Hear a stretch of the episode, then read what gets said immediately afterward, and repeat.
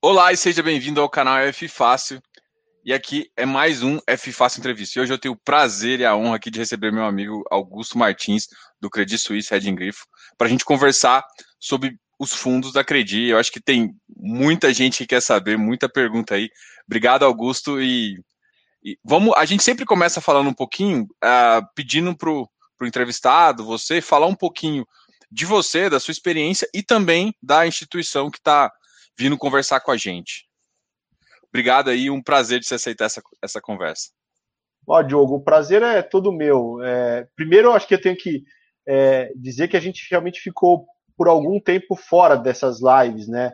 E, e, não foi por falta de vontade ou por não achar que isso é válido, era por conta do nosso entendimento do período de silêncio. O banco efetivamente é bastante rigoroso nisso. Agora, a gente está no período sem oferta pública, fica mais fácil, então a, a honra é minha.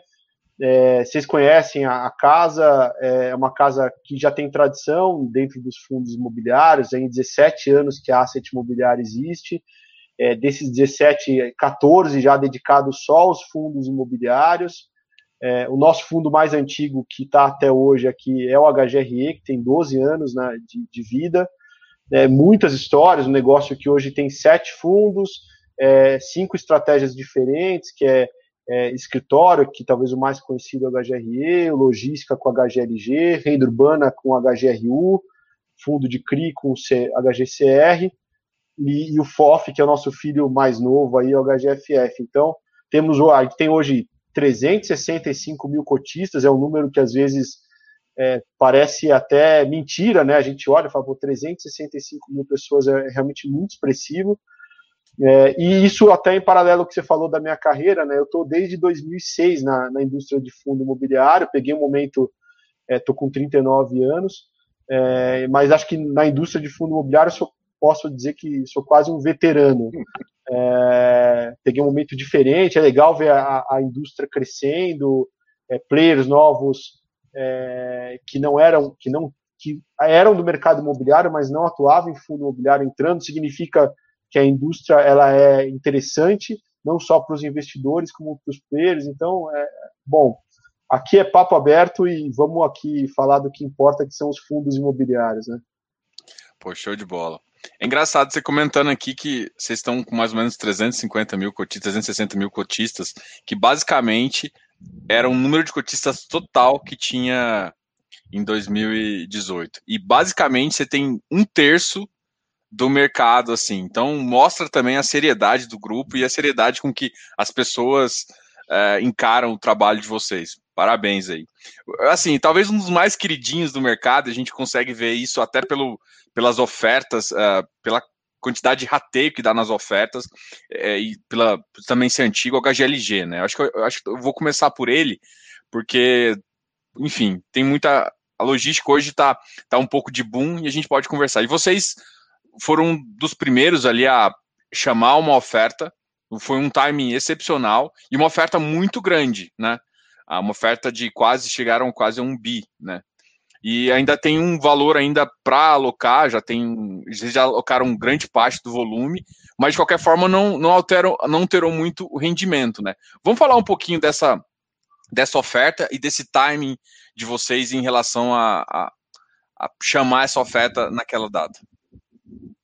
É, acho que o interessante de contextualizar é, o HGLG é, é, começando com o trabalho lá em 2018, quando a gente fez a quarta emissão. É, na época, a gente via um fundo menor, já com 10, o, HGLG tem 10 anos de vida, começou em 2010. É, fizemos uma emissão na época de que captou 540 milhões, e a ideia era é, focar o fundo efetivamente em logística. Né? Essa é uma coisa que a gente tem feito já há algum tempo, aí, talvez uns quatro anos, de deixar os fundos bem é, é, claros é, quanto à sua lógica de atuação.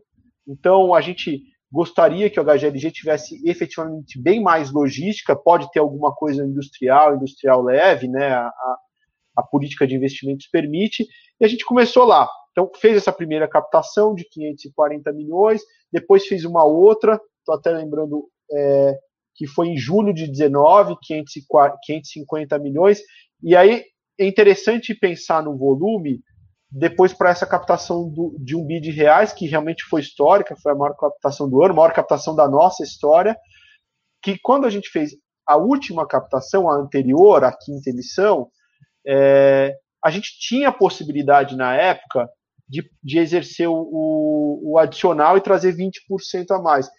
Naquela época, nos parecia que o dinheiro não ficaria produtivo e que a gente diluiria a renda, é, e aí entra um ciclo que era virtuoso e se tornaria é, ruim. Na época a gente não trouxe, teve uma demanda gigantesca, como você comentou, é, e, e, obviamente a gente é, é, trabalhando o pipeline para tentar crescer, porque via no macro que era um momento bom para investir o fundo. É, porque a ideia de emitir cotas é parte disso, parte de ter um pipeline de, de, e, um, e um cenário de mercado em que é bom investir, né, basicamente. É, depois tem todas as questões de, todo mundo fala, né, o que, que é uma boa emissão, uma emissão que não é tão boa, mas parte do cenário do, do, do, do, do subsegmento, da estratégia, se está um momento bom para investir. A gente tinha essa convicção em 2018, continua tendo agora, é, e aí com o pipeline mais forte, a gente veio para uma emissão que, que foi muito grande, mas lembrando que, apesar dela ser grande, ela tinha sido aprovada no final de 2019 num volume ainda superior. A gente aprovou ela com um bi meio, um bi, um bi 600, me, me, me lembro o número na vírgula. É, e a gente, é, é como tinha é, a confiança dos investidores da, da, da, emissão anterior, de que a gente não traria mais recursos do que a gente conseguiria fazer trabalhar, é, eles aprovaram essa emissão. Na época tinha uma transação possível a ser feita no final de, de dezembro, início desse ano, até uma, uma que foi é, noticiada na, na imprensa.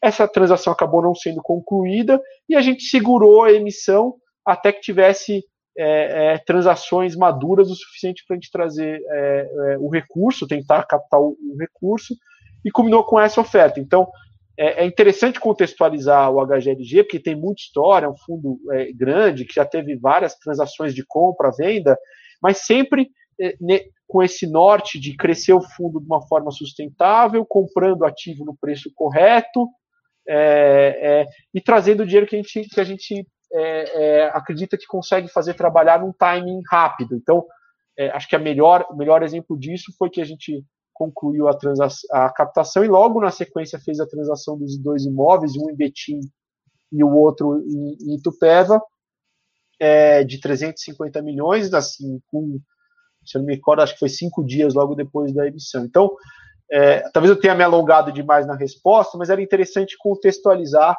é, como que foi, como que foi é, esse histórico, né, do porquê que a gente buscou.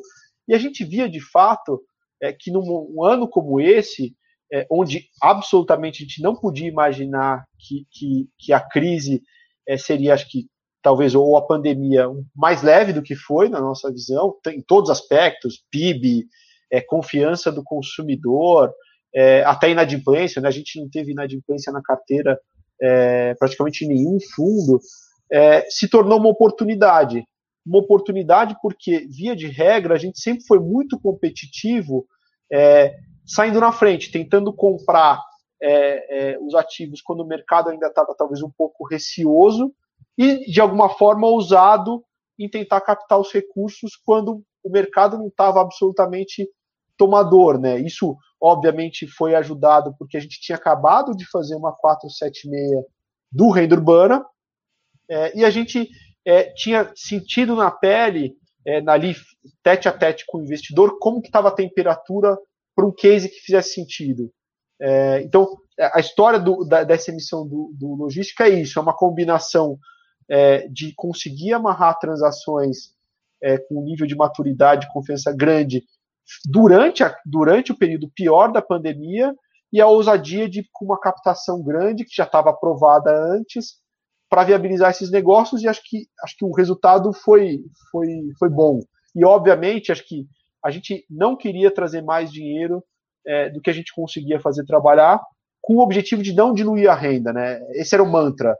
Tinha já é claro que a gente ia diluir a renda por um mês porque quando você traz o dinheiro e compra um ativo é, é, é, ruim, né? Porque você, vamos dizer que eu compro um ativo primeiro de setembro é, e, e, ele vai pagar aluguel no dia 5 de setembro, aquele aluguel de agosto, competência agosto que o locatário está pagando em setembro, ele não é teu, ele é do proprietário que te vendeu o imóvel, e você também não tem a renda financeira do dinheiro. Então você fica com um descasamento de um mês, você não tem renda nenhuma. Você já gastou a grana e não tem renda. Então foi o que aconteceu no, no, no logístico. A gente, é, vamos dizer assim, deu uma barrigada na renda, mas por um mês isso já estava comunicado e depois é, voltou para o 0,78, que a gente aí pretende ao longo do tempo é, manter e, quando for possível, aumentar. Né? Então. É, uma, uma das coisas que, que a gente vê é que assim durante a crise, a gente pode até comentar um pouquinho da crise, é, de, vocês tiveram alguns diferimentos, né? E esses diferimentos acaba, acaba que, do ponto de vista de fluxo de caixa, ajuda um pouco, né? Porque vocês ainda têm um, pedaço ainda para fazer uma locação e alguns diferimentos também fazem com que vocês consigam, de, de acho que tem alguns de 7% e alguns de 3% acima da, da, da, da, do valor lá, e aí você consegue manter um fluxo de caixa mais aceitável no, no padrão que vocês já estão acostumados, que é, eu acho que é uma característica disso, né? Vocês fazem isso tão eficientemente. São duas perguntas. A primeira é em relação a realmente essa, esses diferimentos estão ajudando a manter né, essa, essa, esse fluxo que ficou descasado. E essa, essa segunda é como que vocês trabalham essa, essa questão desse, desse fluxo de caixa, porque é uma característica do Credit Suisse, talvez um, um dos que. É, por isso que talvez atraia tantas pessoas, é justamente essa, essa, essa clareza de, de, de rendimento, né? Vocês normalmente seguram e de, de, vez em quando, uma vez no ano, vocês fazem aquele ajuste a mais, né? Ou, ou a menos. É, a, a, política de rendimento é interessante você tocar nesse ponto, porque ela, ela é, é do HGLG, mas é de todos os fundos, né? É, primeiro, assim, é, os, os, portfólios vão ficando complexos, né? É, a gente começa a falar de um ativo e passa para outro, e, e, outro dia eu ouvi um, um investidor falando assim, é, é, é, um, é um veículo que em algum momento você vai ter que modelar pelo macro, porque não dá pra, mais para olhar o micro. É, às vezes alguns investidores perguntam, ah, mas quando que vence o contrato é, do ativo X? E se você olhar efetivamente, aquilo não é tão relevante para modelagem, né? É, e a gente, com isso, entendeu ao longo do tempo, um pouco da minha experiência anterior, experiência do time anterior, é, que tem um time de 20 pessoas, com área de aquisições, área técnica, tem engenheiro, arquiteto, tem um time de locação, de que a gente tem mais capacidade de projetar é, a nossa, o nosso fluxo de caixa do que o mercado, porque eu tenho o detalhe do fundo. Então, falou, é, com isso, a gente deveria tentar ancorar a expectativa do investidor numa renda recorrente que a gente entende que seja sustentável.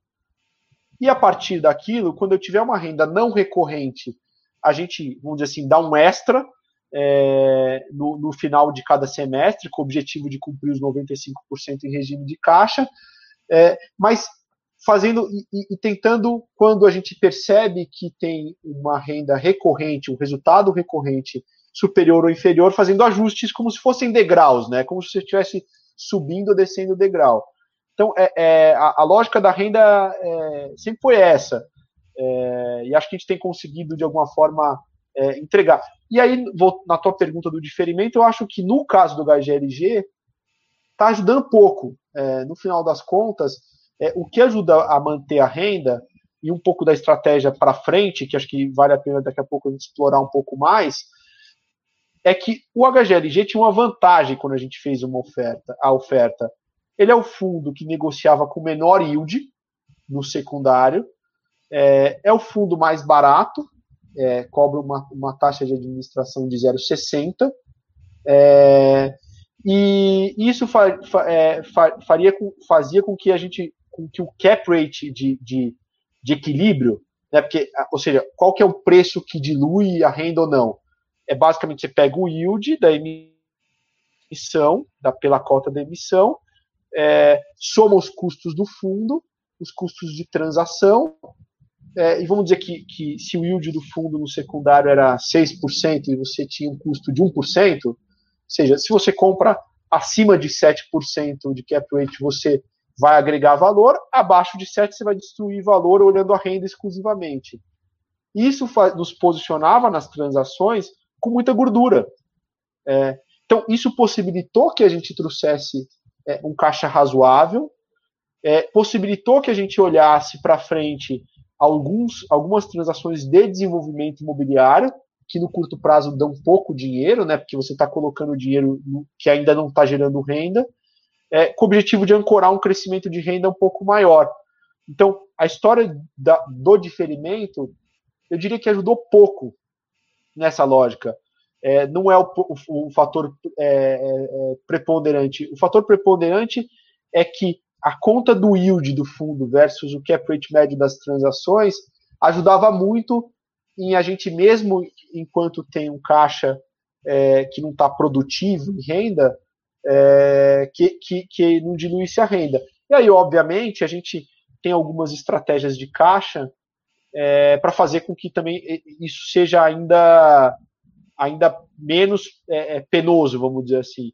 A verdade é que assim, a gente não imaginava que a nossa conversa também em Betim com o Walmart é, fosse ser, dar, dar certo tão rápido, é, o fato é que agora a gente está com muito excesso de resultado, né? Porque a, a rescisão do contrato lá em, em Betim é, com o locatário que está pagando uma multa é, do valor bastante expressivo, 115 milhões, é, gerou no semestre um resultado é, muito grande. O que vai fazer, a gente até já anunciou no, nos relatórios, que a gente efetivamente pague uma renda superior é, agora no final de dezembro, né? É, isso, é, isso daí é muito importante. Mas assim, vocês, vocês conseguem também é, ter uma eficiência de caixa, que até você comentou. Eu, eu acompanho, uh, muitos fundos a, acabou tendo problema em questão da, da própria Selic ter ficado um tempo, os títulos públicos deram uma caída. E eu não vi isso no, no fundo de vocês. É, além disso, vocês estão com caixa realmente ainda fazendo as obrigações, pagando as obrigações que vocês já acordaram, e ainda tem certos um caixa ainda para negócio, que é em torno de 550 milhões, se eu não tiver erra, se eu não tiver enganado. Como é que está mais ou menos o, o, as, os, os, assuntos em relação a esse, esse fundo? É, o, o, a gestão do caixa em si, a gente, a gente entende que esse caixa quase que um mal necessário, né? Então a gente não pode tomar muito risco de principal nele, então, por exemplo, comprar uma NTN que tem um risco é, de duration é, e eventualmente é, você pega a curva de juros mudando no meio do caminho e você precisa daquele caixa, é o risco que a gente, por exemplo, acha que não deveria tomar com esse caixa. Então ele tem no, normalmente uma, loja, uma, uma lógica mais pós-fixada. Mas o que tem acontecido, por exemplo, com o mercado de CRIs? É, tem muita operação que você tem um gestor é, que, não, que não teve ainda é, tempo de trazer o dinheiro para uma oferta dele, que tem um CRI é, com uma remuneração razoável. Então, a gente consegue, em alguns casos, a gente fez isso agora recentemente, tem CRI na carteira do, do HGLG, é, em que a gente comprou ele com uma remuneração é, é, acima do que seria carregar o dinheiro na Selic e com uma estratégia de desinvestimento já clara sem risco de principal. É, é, então, acho que isso também ajudou um pouco a, não diluir, vamos dizer assim, a, a renda. Então, é meio, meio que, que, que, por aí. E aí, o caixa que está hoje, ele tem uma mistura de caixa disponível, é, que é o caixa hoje mesmo, com caixa disponível para aquisição. Então, é, o caixa que está hoje é mais ou menos da, da, nessa do tamanho que você falou, ele até diminuiu um pouco agora com a, com a aquisição do GR Louveira, a transação que a gente está fazendo com o Cone, que a gente anunciou faz pouco tempo, mas, por exemplo, o Cone, eu tenho uma obrigação é, de compromisso de, de, de bolso futuro, porque parte é um desenvolvimento imobiliário. É, então, a gente hoje está vendo um caixa, é, é, se tudo der certo, é com outras transações que a gente tem, vem amadurecendo, que a gente vai é, gastar ele na, na, integridade ou ao menos comprometer ele na integridade. Né?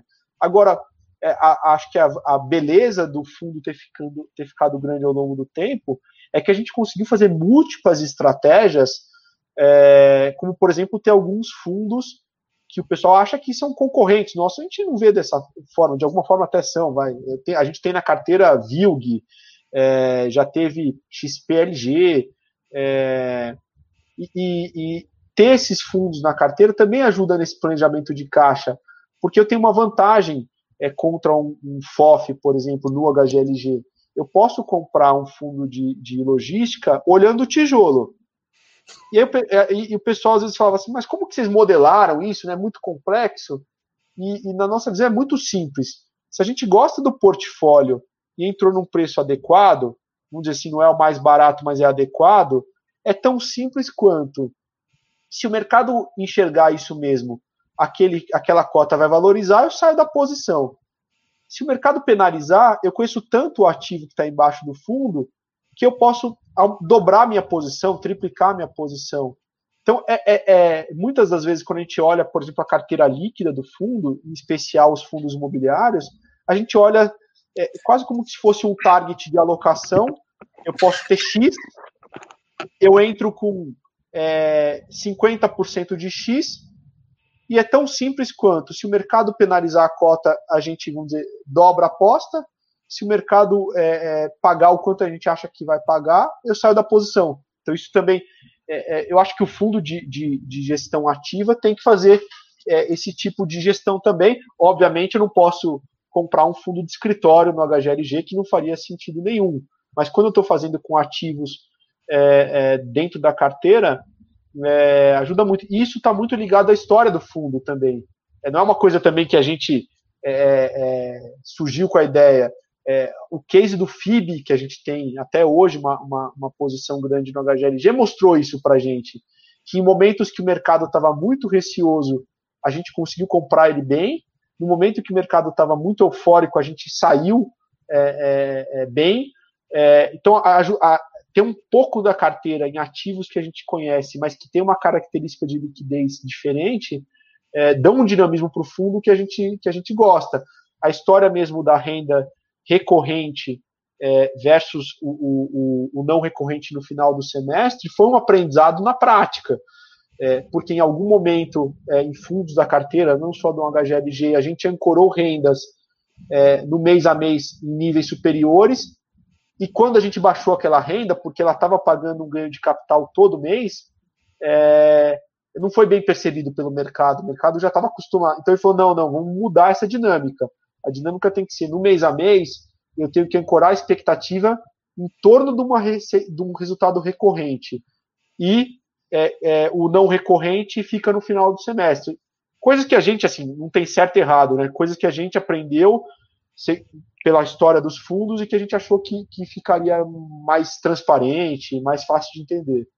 É, não tem certo e errado, mas a gente pode olhar os números de vocês que mostram que a quantidade de cotista que que está no fundo é, mostra que a, é, essa percepção ajuda muito melhor, principalmente para as pessoas. Eu acho que essa mudança, essa, essa visão assim ajuda também. E gestão ativa, igual você comentou, né? É conseguir analisar não só o fundo imobiliário através disso. Então você compra, vende fundos imobiliários. Pô, essa, essa, essa, essa visão aí de vocês completa muito. Uma dúvida aqui que eu tive foi em relação. Vocês tiveram um ativo uh, do portfólio recentemente que vocês tentaram comprar e o, o acho que é o, era o item 6 da proposta lá.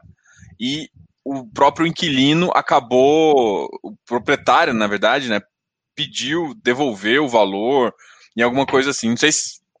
que, que, que, que, que aconteceu? Por que, que ele, ele, ele teve uma oferta melhor? Foi mais ou menos nesse sentido? Porque foi um pouco. Eu, eu concordo que é, é, eu não posso dar todo o detalhe ainda, é, porque a nossa lógica, quando a gente. A gente tem uma política de fato relevante, né? Sim. É, e dentro da nossa política de fato relevante, quando a gente conclui o negócio, e conclui significa para o bem ou para o mal, é, a gente solta um fato relevante de como acabou o negócio. Ele vai acabar numa escritura, né, e eu comprei, ou ele não vai acabar, ou eu desfiz o negócio. Nesse caso, a gente não concluiu ainda, então é, ele ainda está em aberto. O que aconteceu foi que, de fato, a gente assinou um documento vinculante com o vendedor do imóvel, eu não posso dizer, infelizmente, qual é o imóvel ainda, é, o vendedor, em determinado momento, com o contrato vigente, é, de, resolveu de forma unilateral devolver o sinal, é, e aí a, a, nossa obrigação é comunicar isso. É, com, infelizmente não podia ser tão transparente de, de, de como que foi esse detalhe. E, e, se a gente quando se e quando a gente tiver o, o desfecho a gente vai ter é, a gente vai comunicar. É, mas o fato é que, que em termos de temperatura é, naquela época a temperatura era mais alta. E obviamente com a devolução do sinal a temperatura é, acalmou ele ainda está vinculado com a gente nesse contrato, então, ou seja, o ativo não foi vendido por um terceiro, ele continua lá é, com o proprietário, e eu acho que a gente vai ter um desfecho, não sei se, se positivo ou negativo, e aí vamos ter que soltar mais um fato relevante sobre isso. É, também acho que não posso ser, consigo ser mais explícito do que isso, mas o fato é que o fato é que a gente pagou um sinal, assinou um, um contrato vinculante, em determinado momento, mesmo com um contrato vinculante, o vendedor veio devolver o sinal. É, e a gente está vendo agora como que fica o desfecho disso. Ah, legal. É, eu ia até assim mudar um pouco de assunto e perguntar dos contratos vinculantes, mas eu acho que não, eu acho que para quem conhece o mercado entende que é contrato vinculante também que ele não, não é simplesmente tão fácil de quebrar assim, que é quase quase está ali na, na, no desfecho da matrícula. Então, eu, eu imaginei isso. Agora, vamos curiosidade, antes de ter falado do mercado também, vamos falar também do negócio do, do, do GRLV, do Louveira, que eu acho que é um negócio muito top para o fundo, que, por exemplo, para quem carregava o GRLV há muito tempo e não quis desfazer do fundo, ele poder é, manter ele. Basicamente, vocês mantiveram ele na casa, né? É, isso, é, isso é eu, muito positivo acho que o desfecho é esse, assim, a gente está feliz com o desfecho, é, mas eu acho que o exemplo do GR Noveira, na verdade, está na governança, não está nem na, na, é, na, estratégia, como a gente conseguiu comprar. Porque é, os fundos monoativos, a gente sabe, óbvio que tem alguns que vão sobreviver, mas a maior parte deles não vai, né? É, vão ter ativismos, como já teve a venda do TBOF, como já teve do FVBI, é, e terão outros, é, como teve o GR Louveira. É, é, dois investi os investidores institucionais grandes, que até pediram assembleia. É, bom, essas informações são todas públicas, né, de quem são os investidores. Eu, eu conversei com eu conversei com Caio Conca. É, eles, eles formaram uma posição de controle no fundo, é, que eu acho super legítima, tá? Não é uma coisa que, que é do jogo. Acho que o jogo do mercado de capitais é esse. É, e falaram: ó, a gente quer vender o, vender o ativo. É, é, e, e, já tinham, inclusive, uma expectativa de preço mínimo, que eles, inclusive. É, então vamos fazer o seguinte: vocês chamam a assembleia com a venda, já coloca esse preço mínimo lá.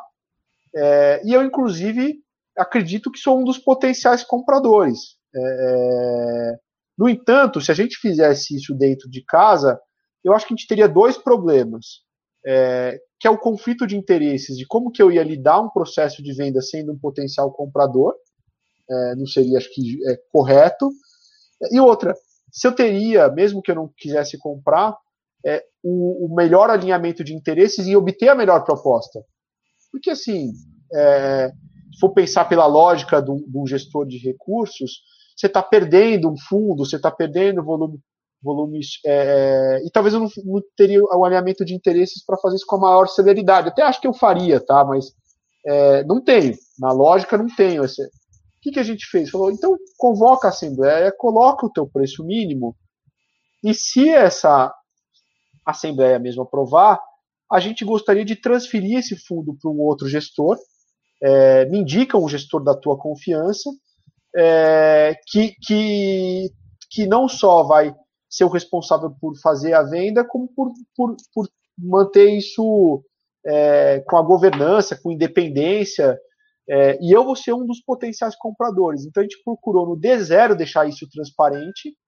É, é, a Assembleia foi convocada, é, a capitania indicou a Red, que também era um investidor relevante do fundo. Acho que, acho que foi natural a indicação da Red porque ter um grande cotista do fundo, obviamente, alinhava o interesse, né? Se colocasse um terceiro, talvez não ia ter é, é, tanto alinhamento de interesse de fazer o processo rápido e com melhor preço.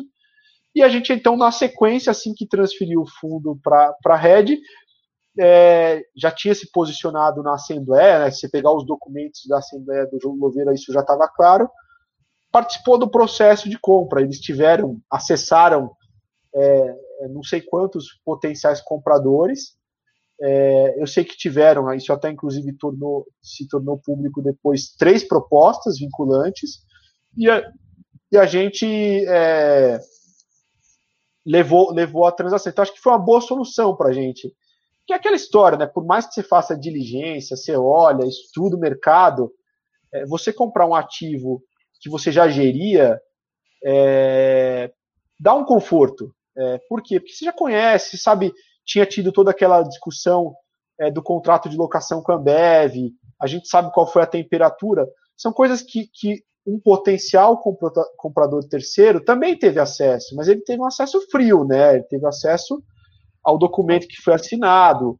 É, então, é, e, ali, e, ali, a gente olhou aquela transação e dando até, vamos dizer, o que foi o bastidor da nossa decisão e discussão no comitê de investimentos, foi tão simples quanto é, foi, ou, ou, eu vou fazer um bid, uma oferta é, no preço limite do que eu acho que vale, é, ou a gente vai bidar no mínimo. Não tinha, para a gente não tinha meio termo.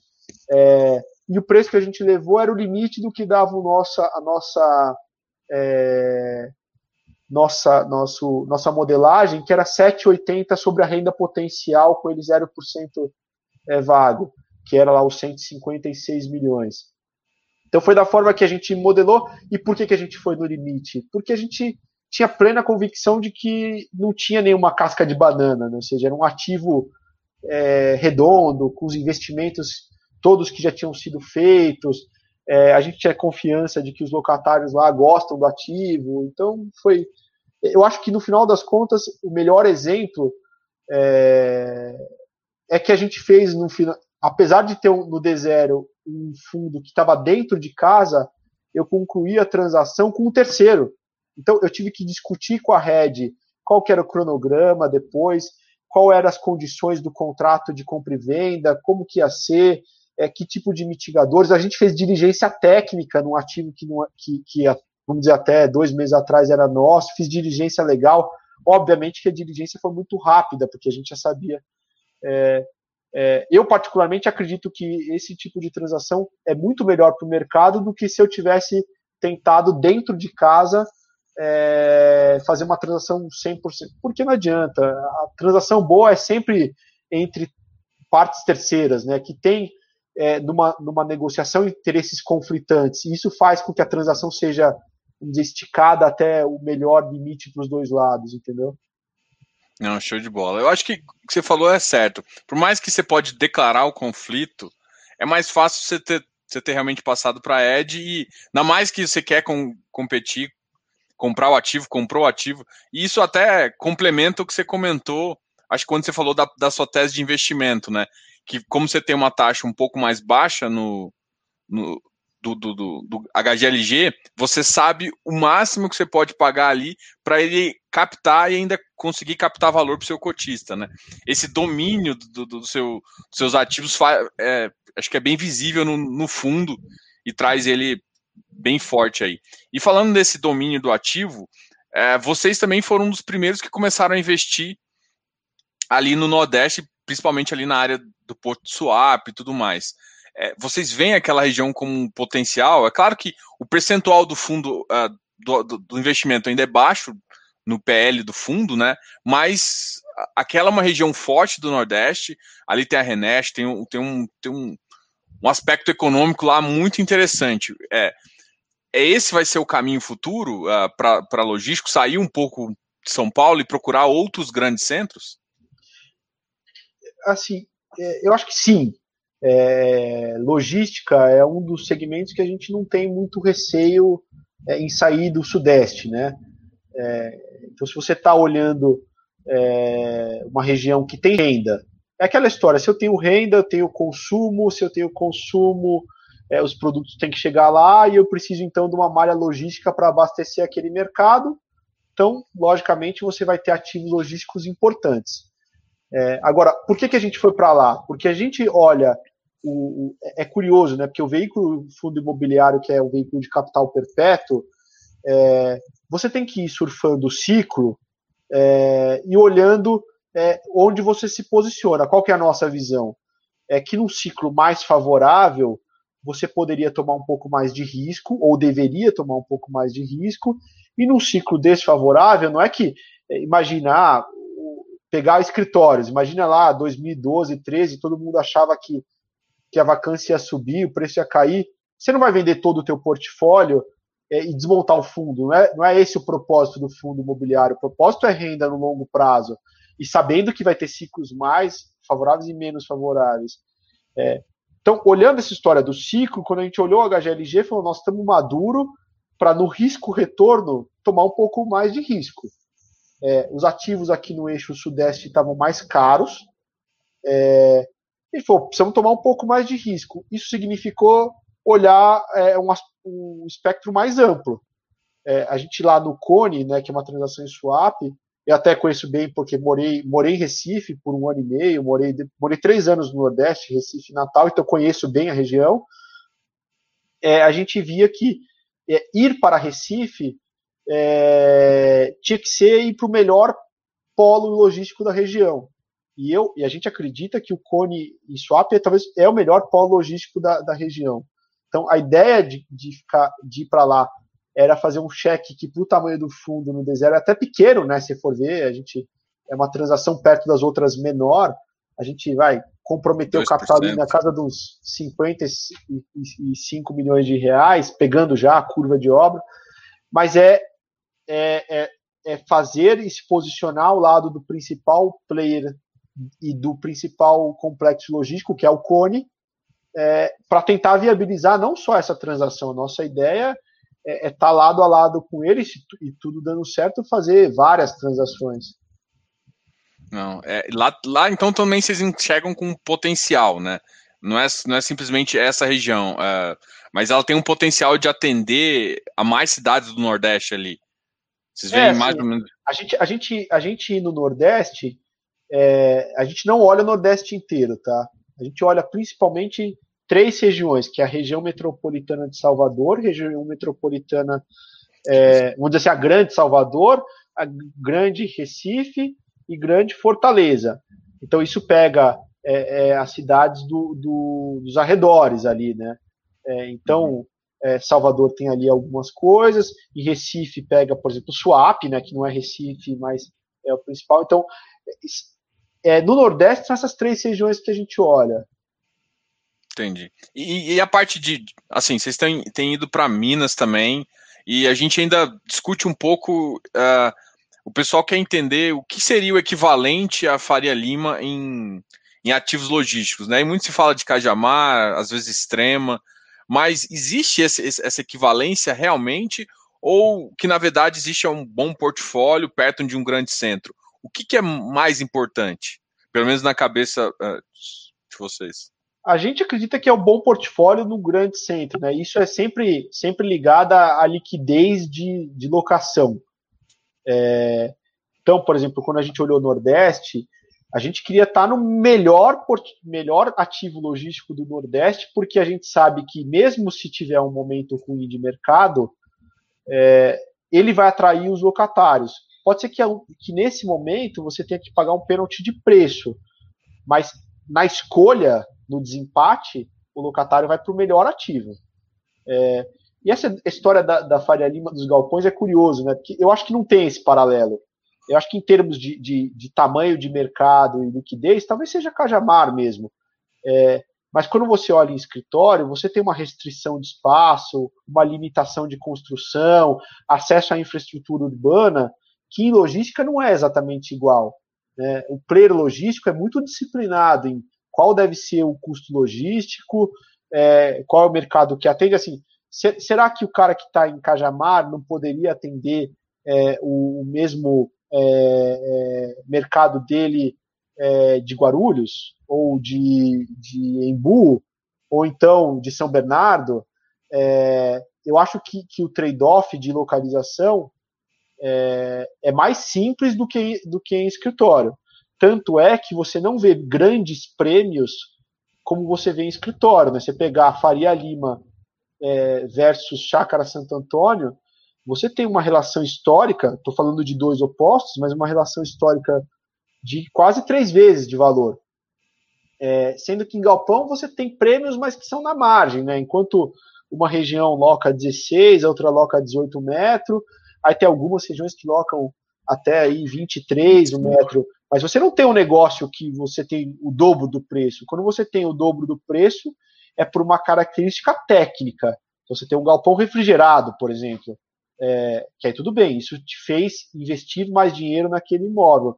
Mas, então, bom, conclusão é, eu acho que pela liquidez seria Cajamar mesmo, é, pelo tamanho de mercado. Mas eu concordo que o paralelo não é o mesmo. Aí entra duas perguntas aqui. Uma é o seguinte: quando a gente vai olhar, a gente consegue olhar o mercado de escritórios, eu consigo meio que fazer um paralelo, olhar pesquisa é, para imaginar vacância ou não. Quando a gente olha para o logístico, existem definições que são internamente das, das próprias empresas, né? Tipo, você vai olhar para o Mercado Livre, a região que ele está, é uma demanda interna, isso vale para Magazine Luiza, outras. Esses grandes players, eles têm uma demanda interna sabendo aonde está a falha, onde eles conseguem colocar. Como que fica vocês tentando, assim, achar um lugar onde eu consigo atender o maior número de, players? É só olhar grandes centros e PIB? E, e como medir isso em termos de uh, você consegue caps, cap rate maiores quando você sai um pouco de São Paulo? Isso tem acontecido também? São, são meio que duas perguntas. Uma é sobre como prever aonde essas empresas vão, né? Essas empresas fortes. É só se olhar ou também você e outra coisa é os caps que a gente pode pensar.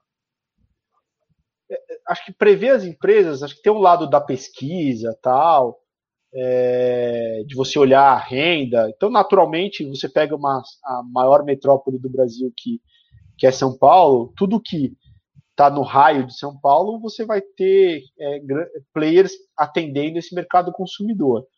Mas você tem N alternativas, né? Você tem lá Bandeirantes, Anhanguera, tem as principais é, rodovias.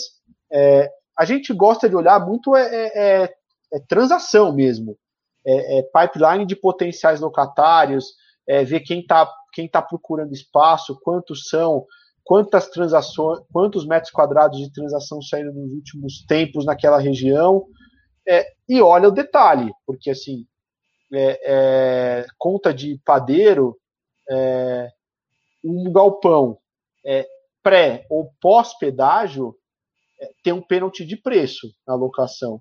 Por quê? Porque é o custo logístico de chegar no mercado consumidor. É, conta de padeiro é mais ou menos 1,50 um metro quadrado. Então, é, para um, um, player ter é, um galpão e alugar depois do pedágio, ele vai, vai pagar menos. É, então é isso que a gente olha. Agora, a história do cap rate é interessante a pergunta, porque a lógica deveria ser essa, né? Você vai é, comprar um negócio super premium, você tem um cap rate é, é menor, e um negócio que tem um pouco mais de risco é um pouco maior. Mas nem sempre é isso, né? É porque você tem as condições de quanto aquele galpão é, tem de dependência operacional pro, pro locatário, é, qual que é a força do contrato de locação se for um contrato atípico. É só pegar a nossa última transação, é, que, que, a gente comprou dois galpões de uma empresa que chama Goodman, um em Betim é, e o outro em, em, Itupeva. A gente pagou mais caro por Betim do que por Itupeva, o que, na, em tese, não deveria fazer sentido. É, Itupeva é uma região mais líquida, próxima a São Paulo, do que Betim. Só que Betim tinha um contrato de locação atípico com o que hoje não, não é mais é, só o Walmart. Uhum. É, então, ou seja, eu paguei, eu paguei mais caro porque tinha esse contrato. Hoje, acho que está muito claro que fez sentido, porque a Walmart rescindiu o contrato, e se você abatesse o, o, a multa contratual, você ia ver que na prática é como se eu tivesse pago mais barato por Betim. É, mas se eu tivesse levado esse contrato até o vencimento, ou se fosse o interesse do locatário fazer isso, na largada eu paguei mais caro. Então, é, eu, eu, diria que, que em, em, condições normais de temperatura e pressão, né, é, CNTP, é, o que você falou é verdade, mas acho que cada transação acaba pegando é, é, um pouco mais de, de, de, detalhe de qual é a ocupação, é, qual é o contrato, é forte, não é, tem garantia, não tem dependência operacional. Então, por exemplo, dois galpões que têm um contrato atípico, na nossa análise qualitativa, é, é, um está ocioso e o outro não está ocioso, ou seja, às vezes o locatário é, fez o, o, o build to suit, mas não está ocupando porque não, não, ocupa o espaço, é, a gente acha que, que isso tende, vale alguma coisa. Por quê? Porque a dependência operacional do cara que ocupa vai fazer com que aquela locação seja mais perene do que a outra. Não, faz todo sentido. Então, assim, o detalhe tá no, não é só olhar a localização, é olhar, olhar contrato que, que tem e também se a empresa vai precisar muito daquela região, se aquela região é, é importante para aquela empresa. É, e preço de locação no D0 versus o que é mercado, né? Então, por exemplo, a gente mesmo já comprou ativos com cap rate muito alto, mas porque o preço de locação na entrada estava muito alto. É, então, a gente já previa que, aquele, que aquela locação iria cair. O exemplo bom foi o prédio de Guarulhos, que era alocado para FedEx, ela desocupou, a gente alugou rápido é, e aluguei mais barato do que eu alugava para a FedEx. Agora, isso não foi um erro, isso a gente já imaginava que, que era isso. Não à toa, a gente entrou no D0 com cap rate de 11%. É, então, a gente também olha isso, né? É, a gente acha que o equívoco que pode ocorrer é, às vezes, porque, porque você tem um preço de locação que naquele momento está muito alto, você paga muito caro é, por ele, porque você vai calcular um cap rate em cima de uma locação alta. Então, a gente também olha isso, é, olha o preço de locação no D0 versus o que, que é aquele mercado, o que, que deveria ser naquele, naquele galpão e precifica esse risco. Entendi. Eu tenho escutado de alguns uh, incorporadores de galpão que o preço do metro quadrado uh, dos, da maioria dos ativos para locação ainda não subiu tanto, né? Uh, existe uma. Você, você consegue enxergar isso também ou você acha que está num preço adequado? Se, por exemplo, a gente tiver um crescimento de PIB, é, esse tem espaço para subir algum, não os contratos atípicos, é claro, mas uns contratos típicos, tem espaço para subir um pouco esse valor e, e captar mais, mais valor?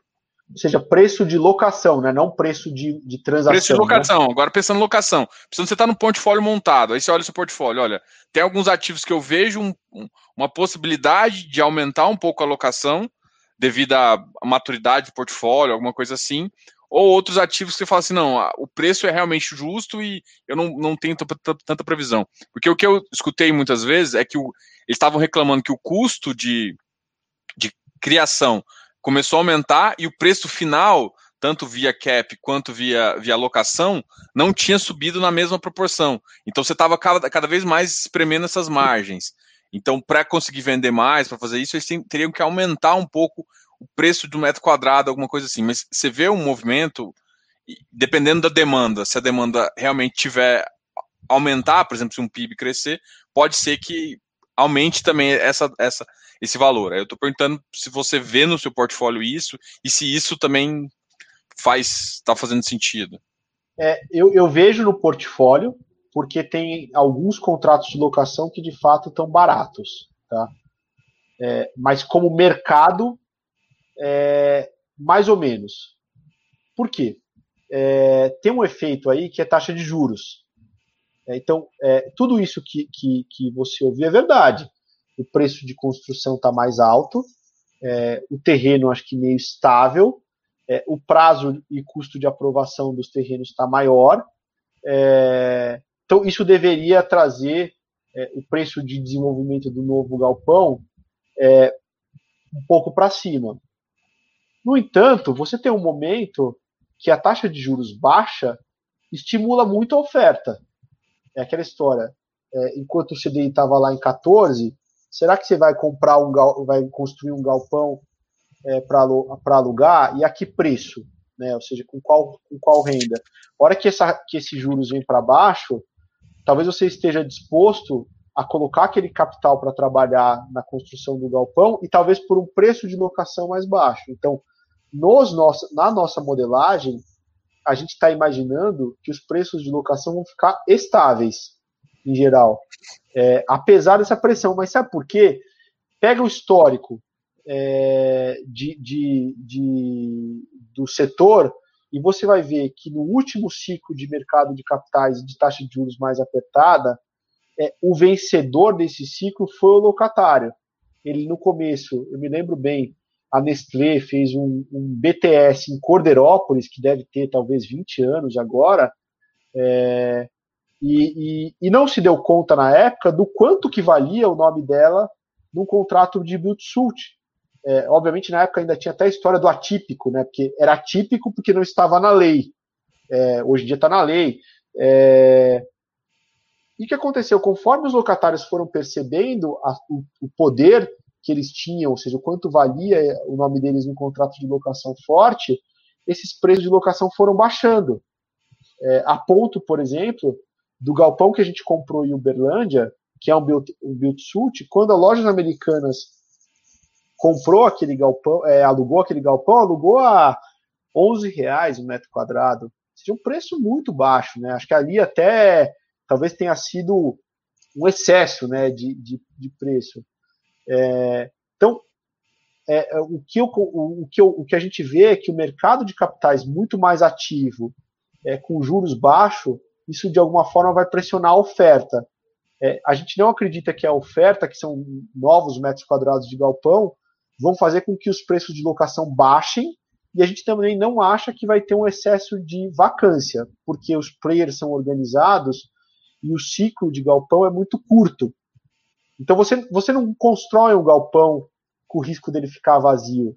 Você toma pouco risco. Por quê? Porque é rápido, né? Em, sei lá, 10 meses você põe um galpão de pé. É, então você vai, você vai é, faseando o teu projeto e vai soltando as fases conforme a demanda vai vindo. É, só que o teu incentivo em fazer essas fases talvez esteja com um preço de locação um pouco mais baixo. Em português, claro, imagina que você imaginou que três anos atrás você queria é, 20 reais o metro quadrado para botar o teu galpão de pé, é, imagina que, que o juros real é, fica aí em 4% ao ano, você fala, ah, acho que eu não quero mais 20, não, acho que com 18 eu faço isso. É, e aí isso estimula a oferta. Então o nosso cenário é que os preços de locação vão subir um pouquinho, mas dos patamares atuais, pouco. É, pelo menos por enquanto.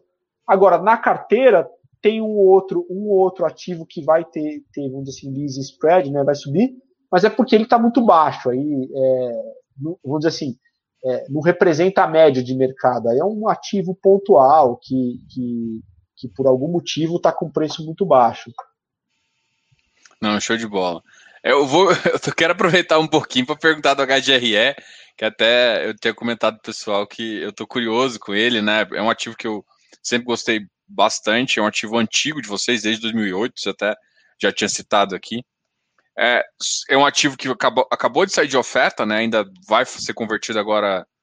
Os recibos, né? Os recibos vão ser convertidos agora no início de, de janeiro. Mas é um ativo que é, parte do capital foi para quitar as obrigações e outros para também fazer uma parte de uma, de uma melhoria em um, em um dos ativos, né? Com o objetivo de, é, de melhorar o ativo em si, e ganhar capital e atrair mais, mais pessoas. Como é que você enxerga essa, essa, essa sua captação?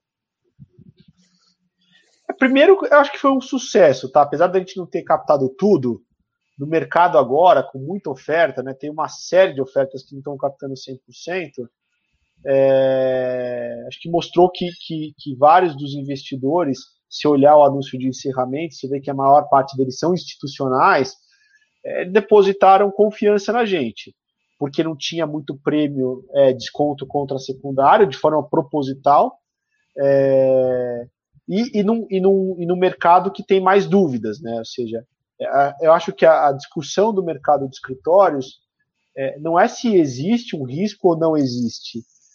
A, discussão do mercado de escritórios é qual o tamanho desse risco. É, se ele é de 1%, se ele é de 90%.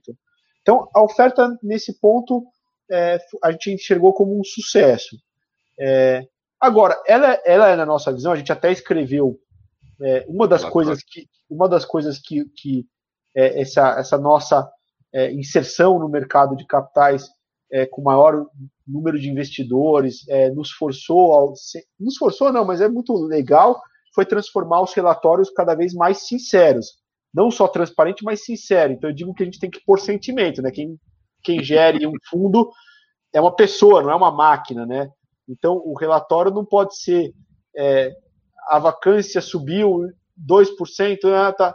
Tem que ser, eu estou feliz com isso, eu não estou feliz, eu estou frustrado, eu estou contente, eu estou confiante. É, e, e, e, a gente escreveu no relatório de setembro o Out of the Game, que era lá, do porquê que a gente não ia fazer uma emissão maior, porque muita gente falava, pô, tem várias transações ocorrendo no mercado, transações grandes, bilionárias, e vocês têm um, um fundo que é é, de escritórios é o segundo maior, né? Você tem, o, você tem o KNRI, mas é um fundo híbrido, é, então, seja, de, de, é, é, puro sangue escritórios é o segundo maior, e vocês não estão comprando nada. E a nossa, a nossa conclusão, que explica por que, que a oferta foi feita dessa forma, é que a gente achava que, que a relação. Um, na margem, eu acho que essas transações foram feitas a preços caros, tá? É, não que sejam são ativos de excelente qualidade. É, eu concordo com tudo que já foi falado. É, mas a gente olhava a nossa modelagem financeira em janeiro desse ano e chegava nos preços que as transações saíram agora. E a, a lógica de modelagem é simples. Se você agregou um risco na modelagem, o valuation tem, tem que cair. O valuation tem que cair. Se, for, se vai cair um real ou se vai cair cinco mil reais o um metro quadrado, eu não sei. E a gente olhar e falar assim, na nossa convicção, vou pagar o mesmo preço? é, não nos parecia o melhor, mas principalmente não nos parecia o melhor para o HGRE. Porque a nossa lógica é como que eu vou emitir uma cota que hoje negocia é, em torno de 9% de desconto é, contra o, patrimonial, é, num patrimonial que não é alto, tá? não é um patrimonial que a gente olha e fala, nossa, os, os laudos foram é, altos demais. É, pra, então a nossa lógica é como que eu vou emitir cota abaixo do patrimonial para comprar ativo que na margem está acima do patrimonial. É, então, dois exemplos do que a gente não quis fazer e do que a gente fez, é, do que a gente não quis fazer.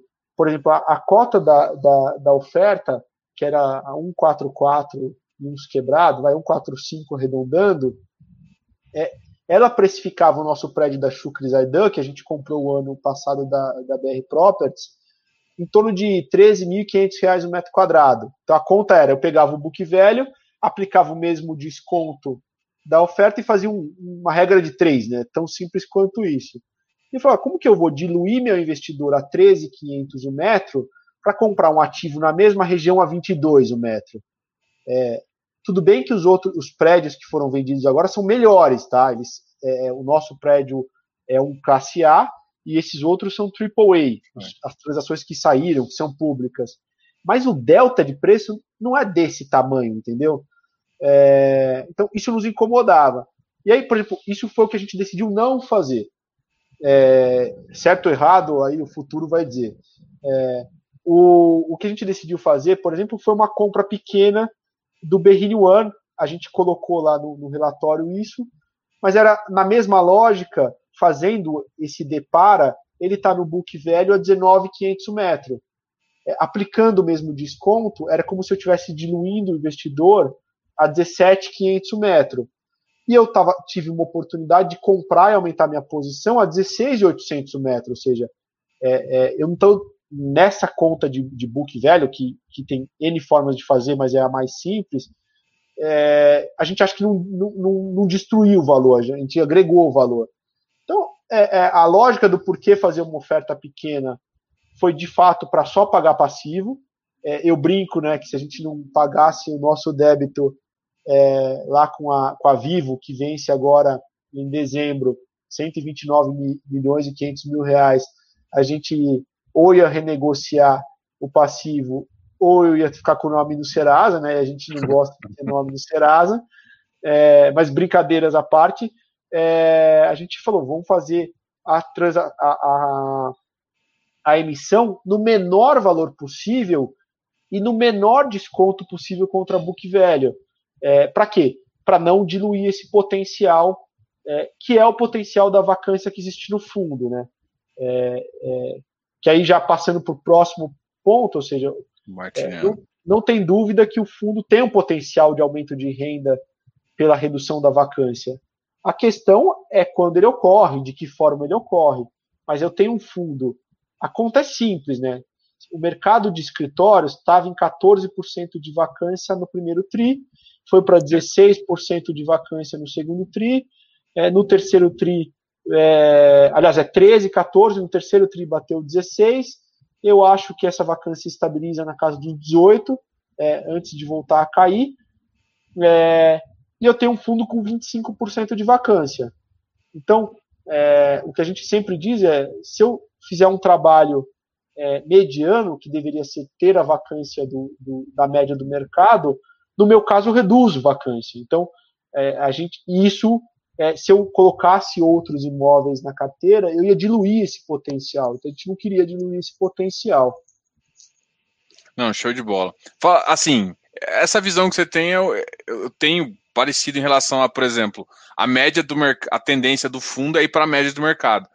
Você sempre sai um pouco daquele desvio padrão da média, mas é sempre muito fora. E, e algum parte do seu portfólio ali, ele tem um potencial bem interessante. O que eu acho que muitos investidores acaba ficando talvez acho que ligando para vocês demais é em relação à, à vacância histórica que vocês já já compraram ativos para tentar resolver. Tem, teve um momento que ele deu uma melhorada, só que realmente com essa, com essa crise deu uma elevada de novo. E, e eu acho que isso está bem descrito no relatório. Mas, assim, talvez vindo de você, falando um pouquinho dessa. Talvez dessa frustração que tem em, às vezes, um inquilino deixar um ativo, alguma coisa assim, uh, faz sentido escutar. E também, uh, só um, um, outro aspecto que eu acho que é interessante também a gente incluir na, né, nessa conversa, é, é o, também o potencial de agregar valor com aquela a, a obra, por exemplo, do, do, Martiniano. Qual que é o, o, potencial que você enxerga em relação a, a esse ativo também? É, acho que a, a, pergunta da vacância é excelente, e aí eu queria contextualizar com a vacância histórica para pontuar dois dados. Primeiro, na média, a nossa vacância histórica é de 5 a 6% abaixo da média do mercado. Então, foi isso que a gente conseguiu entregar. Só que o principal ponto aqui é o seguinte: é bom, eu toco esse portfólio faz quatro anos. É, o pico de vacância do, do, fundo nessa história foi em março de 2017, quando a gente atingiu 27% de vacância. De lá para cá, de lá até o final de 2019, a gente reduziu mais ou menos 8% de vacância por ano, tá? Fruto de é, vendas, locação, mas principalmente locação. É, e a vacância hoje está em 25%. Qual que é a grande diferença daquele período de lá, que é onde o pessoal faz o paralelo com o período de agora? Primeira, é, que acho que é a mais importante, a vacância lá, ela foi, ela ocorreu por uma decisão dos locatários, e em prédios difíceis. A gente nunca escondeu isso. Então a principal vacância era o Verbo Divino, que é um classe B na Chácara Santo Antônio. É, a vacância de agora é uma vacância fruto de uma decisão nossa é, em dois prédios A e regiões centrais. O Paulista Star no Jardins e o Martiniano na, no, no Paraíso. É, não bastasse isso, é, é, a, a, a, vacância do Paulista Star, né, a vacância do Martiniano está claro que foi uma decisão nossa, porque a gente comprou um prédio 100% vago. É, a vacância do Paulista Star também foi uma decisão nossa, porque o locatário que estava lá, que é a EA, uma companhia de seguros americana, queria permanecer no ativo, mas pagando a mesma coisa. É, e aí, no final do ano passado, com a perspectiva de lease spread positivo, de aumento de locação, a gente, de uma forma bastante transparente, falou: não, ó, se você continuar no prédio, é para subir preço não para reduzir ou manter preço. E com isso, ele motivou que ele fosse para um outro prédio pagando a metade do preço, essa é a verdade. Ele, pro, ele saiu dos Jardins e foi para João Dias. É, nada contra a, a, a, localização, mas é uma localização é, menos nobre com preço mais baixo. É, então, acho que a grande diferença do que a gente já teve de vacância para agora é isso: é a qualidade dos prédios e das localizações e o fruto da decisão nossa. Então, é, hoje, é, é, se você me perguntar, você se arrepende de ter tomado a decisão de comprar um prédio vago, sabendo é, que na época não sabia que teria uma pandemia, mas sabendo agora que veio uma pandemia? Eu não me arrependo, por um motivo simples. É, a gente entrou no Martiniano é, já após retrofit num custo de 10.500 metro quadrado. É, e o que motivou a gente a, a, entrar nessa transação foi um a confiança de que a gente tinha um case imobiliário muito bom, a confiança de que a gente estava entrando num preço correto é, e num preço relativo correto também, porque a gente tinha acabado de vender o Delta Plaza, que foi para um outro fundo do estado, a 14,5 metro quadrado. E a nossa conta era simples lá, Diogo, era assim, eu tenho um prédio eu, eu, que é um, é um classe, vai, é, BB, é, locado. Estou vendendo a 14,500 o metro. É, e vou ter um prédio é, que pós-retrofit é um classe A, vago a 10,500 o metro. Ou seja, o locatário vale 4 pau o metro quadrado? Sim. É, e a gente é, acreditava que não. É, do outro lado, a gente tinha a vantagem, a confiança do mercado de que a gente já tinha reduzido vacância uma vez. Ou seja, não era uma, um bicho de sete cabeças, né? Porque ter vacância é uma coisa que vai ocorrer, vai ocorrer na vida de todo, de todo player imobiliário, seja lá qual for, seja lá qual for o ativo. O principal é qual a tua capacidade de resolver aquilo é, e com que velocidade. É, espero que é, temos até que marcar que é, é, é 12, é 10 de, de dezembro, 10 de dezembro de 2021, é, a gente tem que fazer uma live no mesmo horário e a, e a gente vai discutir se eu resolvia essas vacâncias ou não. É, oh. é, é, é, até um bom compromisso. É, Vou anotar aqui, eu acho que muita gente vai ver aqui. Live de um ano, vamos, vamos chamar. É, mas assim, eu, eu, a gente, então contextualizando a vacância, a gente vê ela como uma oportunidade, é, menos como um risco e mais como uma oportunidade. É, é, o, o, o, preço que eu estou pagando com a pandemia é, é, que a velocidade das transações de locação diminuiu muito, essa é a verdade, mas elas não deixaram de existir, porque tem muitos locatários que precisam centralizar seus escritórios, então aquele cara que tem três, quatro endereços diferentes e ele precisa estar num único endereço porque é muito melhor, é mais eficiente, é para geração de cultura corporativa é, é, é, muito melhor, em todos os aspectos é melhor, e ele vai fazer essa movimentação. Então, é, a gente acha que tem um prédio é, que é bom o suficiente, aliás, os prédios, é, que é o Paulista Estar e o Martiniano, para absorver esses locatários. e isso vai fazer com que, com que a vacância do fundo caia ao longo do tempo. Obviamente, quando eu falei de ter a vacância média do mercado, é assim, é falando simples. A minha meta interna, não tenha dúvida que é diferente dessa. É, assim, é tão simples que o, o, ideal é nunca ter vacância, mas assim, é, sendo realista é, e olhando até outros fundos do mercado, nosso fundo, se um dia eu estiver colocando um estudo de viabilidade que eu estou dizendo que eu vou ter 0% de vacância perene, não vai acontecer. Isso pode acontecer com fundos monoativos ali, que você.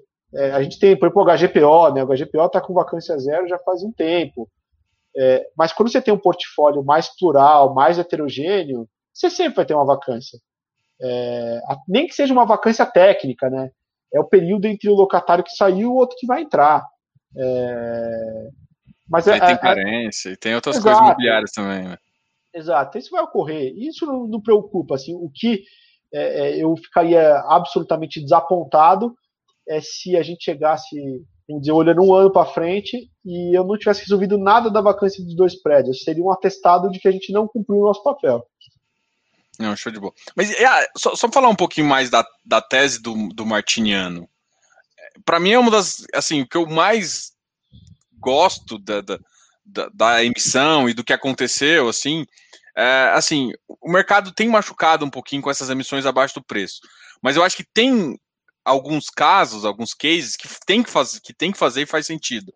E no caso de vocês, para mim foi um dos que eu falei até para o pessoal, todo mundo aqui tá para comprovar. Eu falei que fazia muito sentido e o HGRE ia melhorar. Ele ia começar a agregar potencial, inclusive nesse ativo, né? E aí eu queria que você só falasse um pouquinho mais da tese, até ah, pô, eu tô com. Você até comentou do preço metro quadrado, mas um pouco das melhorias que, que, que, tão, que vão trazer, até para poder trazer mais inquilinos e, e, e, e, até fazer uma venda futura, alguma coisa nesse sentido. É, primeiro assim, a gente até tem colocado em, alguns, em algumas é, apresentações, a gente colocou na, no estudo de, no material publicitário da emissão, mas colocou na apresentação anual que a gente faz é, quando faz as AGOs, é, sempre uma linha que diz é, que é a linha qualitativa, que é a linha mestre, né? O que, que eu estou fazendo no HGRE?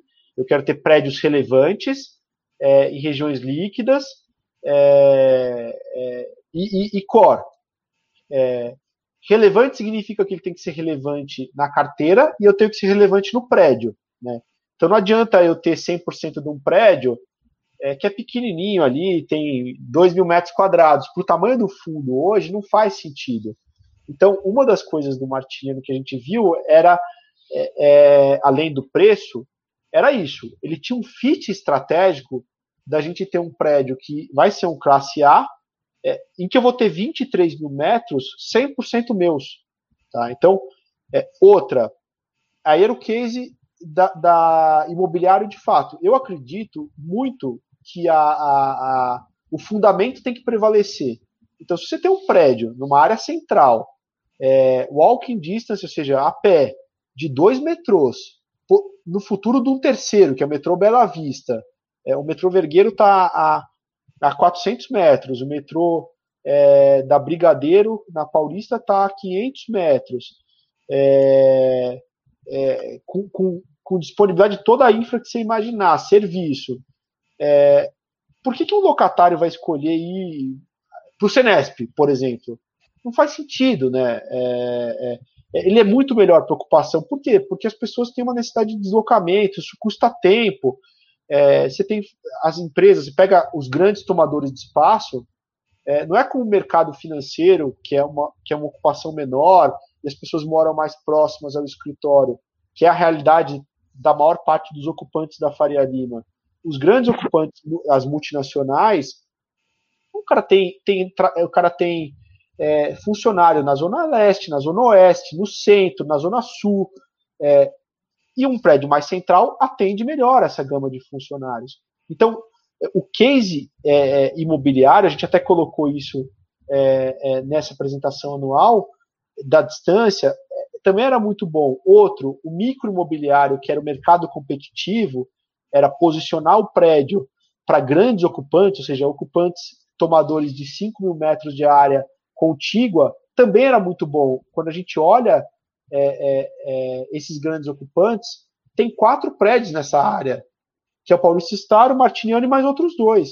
Então, ou seja, um grande ocupante que precisa se movimentar não tem uma disponibilidade alta de, de prédios com essa área contígua. E por último, é, uma coisa que a gente é, previa fazer, é, vamos dizer assim, é, de uma escala e decidiu fazer maior, foram, foram as amenidades é, é, é, colocar dentro do prédio, a gente até tem um dever de, de agora é, dar mais luz no que é o projeto de revitalização, não do prédio, né, não da área de escritórios, mas do térreo para baixo, a gente está tá criando um centro de convenções com até 700 lugares, um retail, que é uma área de, de, de varejo, que vai ter farmácia, um mini mercado, uma padaria, é, no, no, no, nível da Maestro Cardim, né? porque tem, tem um desnível grande entre a, a, a Martina de Carvalho, que é a, a entrada principal, e a Maestro Cardim, são dois andares de desnível, quase 8 metros.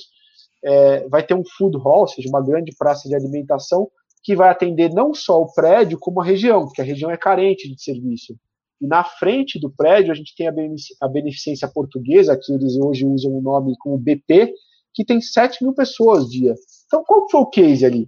falou, tem o preço correto, é, tem uma, uma infra correta, os problemas técnicos que eu tenho, eu arrumo com retrofit, é, e, e, eu, eu, agrego serviço é, é, capturando parte da renda, não só da região, como atendendo o usuário do prédio, porque é, você trabalhar num prédio que quando você precisa fazer uma convenção, você tem a disponibilidade no térreo.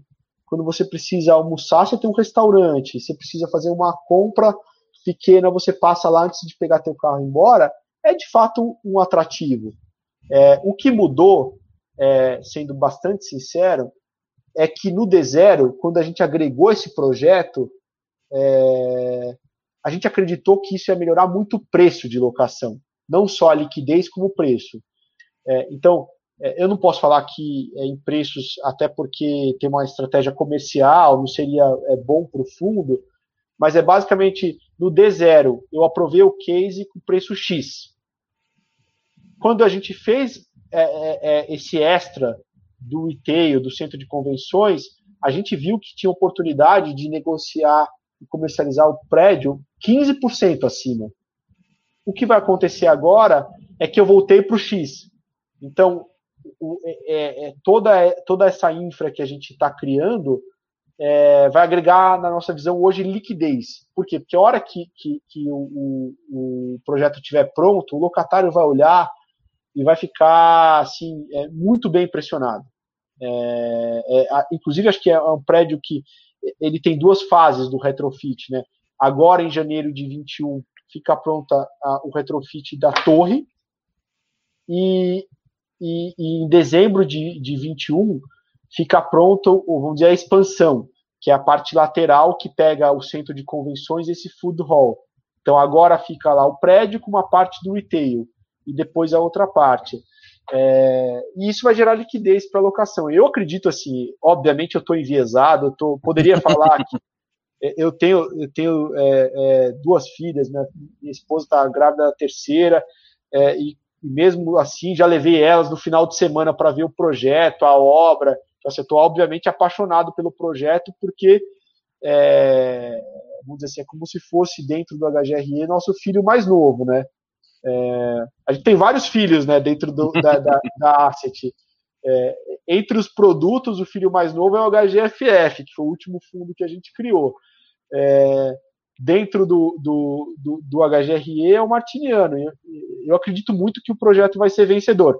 Obviamente, estamos trabalhando duro para ter um projeto que seja vencedor e que tenha muito sucesso na locação.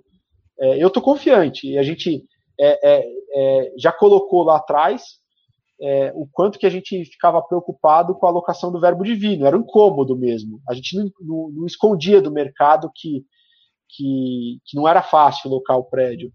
É, agora não estou dizendo que é, que é fácil, que eu vou alocar amanhã, mas a gente está muito confiante que a gente tem um case bom na mão. E, bom, espero a gente fazer uma, uma live daqui um tempo e poder comentar quais foram os locatários que a gente colocou lá, com que preço, como ficou. Então, vamos ver, o futuro vai dizer se a gente realmente acertou ou não.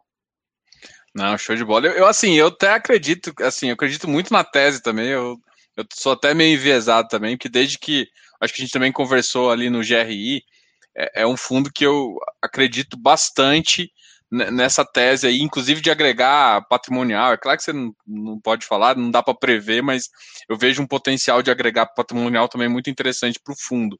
Então, é uma tese que eu, que eu realmente gosto. Realmente, vocês têm a, a têm a capacidade de, de imobiliária para fazer e tudo mais. Eu, eu tinha comentado com você que a gente ia fazer uma hora de live, a gente está com uma hora e vinte já. Eu quero. assim, é, eu, foi um papo muito legal. A gente conversou muito do HGLG, e, assim, muita gente está perguntando dos outros fundos, mas eu quero deixar um pouquinho para as próximas lives, já que a gente está aberto aqui. Já, já tem pelo menos duas mais marcadas ali, a live de um ano. a gente pode fazer uma outra live também para falar do HGFF, do seu filho mais novo, da HGRU. É claro que tem que ser um. Tem, tem que deixar você, depois sua esposa ter o seu terceiro, a sua terceira menina, ter um espacinho para você descansar, curtir é, tá. a sua menina. Porque eu acho que depois desse trabalho com o Martiniano, você vai, você vai, você vai precisar um pouquinho. Obrigado. Ah, tra trazer o time também, né? A gente é, é, no dia a dia é, tem várias pessoas né, no time, então é, além da liderança da área, eu me dedico no dia a dia muito no HGRE e no HGFF. Tem o Margato, que muitos já conhecem, o Bruno Margato, que toca o HGCR, mas toca o HGRG e o HGRU. É, é, o Pedro Galvão, que toca o HGCR full time ali, junto com mais outras duas pessoas. É, o André Saruê, que toca o HGFF. Então, com o tempo, eu acho que tem, tem pessoas que. Tem o teu xará, o Diogo, é o responsável pela, pela, pela equipe comercial que faz as locações. Então, vou dizer o seguinte: se é, nessa live de um ano, é, se tiver locado tudo, tudo, volto, volto eu. Se não tiver locado, a gente põe o Diogo, entendeu? É, brincadeira, mas é, acho que ao longo do tempo a gente acha que com um pouco mais de, de, de, de menos restrição em função do, do, período de silêncio, a gente também vai é, conhecendo todas as pessoas do, do, do time. Ah, isso é bem importante trazer o time todo. Eu gosto de conversar com todo mundo. É interessante, assim, eu acho que esse papo, ainda mais que você falou agora, provavelmente você vai participar de mais lives, mais convidados. Eu acho que é um dos fundos que é mais querido aí, então todos os fundos, acredito isso, ela é muito respeitada, o pessoal gosta bastante. E é bem interessante conversar aqui. E eu acho que uma coisa que você falou, e vai um elogio assim muito grande, é em relação a. Vocês sempre tiveram na vanguarda dos relatórios gerenciais, né? Isso ninguém, todo mundo comenta, isso é, é de mercado já. Mas essa, essa, essa, é, esse sentimento que vocês têm colocado nos projetos e, e cada vez detalhando mais, você olha o relatório e fala assim, você realmente, pô, você sabe o que, que, que você está pensando e como é, colocar a frustração, colocar o objetivo ali, porque objetivo é uma coisa que tem, tem uma estratégia, nem sempre você consegue, mas você tem que estar alinhado com o objetivo, porque é do, do, ser humano errar e acertar, enfim. Mas você vai acertar mais, é isso que eu acho. Então, um elogio muito grande aqui aos relatórios que vocês vêm, fazendo. Não, obrigado. Eu acho assim que, que é, tem duas coisas é, é, que tão, são centrais na gestão de recursos de terceiros, né, que é o nosso negócio de gerir fundo imobiliário. É, é, a primeira é que o objetivo é retorno, né? Você tem que. Você é, é, isso que vai fazer todo mundo ficar feliz, né? Se eu te entregar retorno, o investidor está feliz, a gente está feliz. É, e, e, outra é dar satisfação, né? Você tem que, é, você tem que é, é, prestar contas. Agora mesmo a gente vendeu o Park Tower, é, um andar lá, é um andar que tem um bom lucro contra laudo, mas tem um prejuízo em regime de caixa. E a gente procurou, assim, na nossa visão, escancarar como a gente via é, é aquela história. É, eu preciso prestar contas e preciso ser transparente. É, e, e, o meu objetivo é que o outro lado entenda. Se ele vai gostar ou não, aí é o livre-arbítrio, né? Ou seja, é, o, o, problema é quando o cara, é, o investidor gosta ou não gosta sem entender. Aí é um problema. Mas se ele entendeu e não gostou, eu, eu, eu cumpri meu objetivo. Se ele entendeu e gostou, melhor ainda. É, cumpri o objetivo duas vezes. Mas é isso. Obrigado, assim.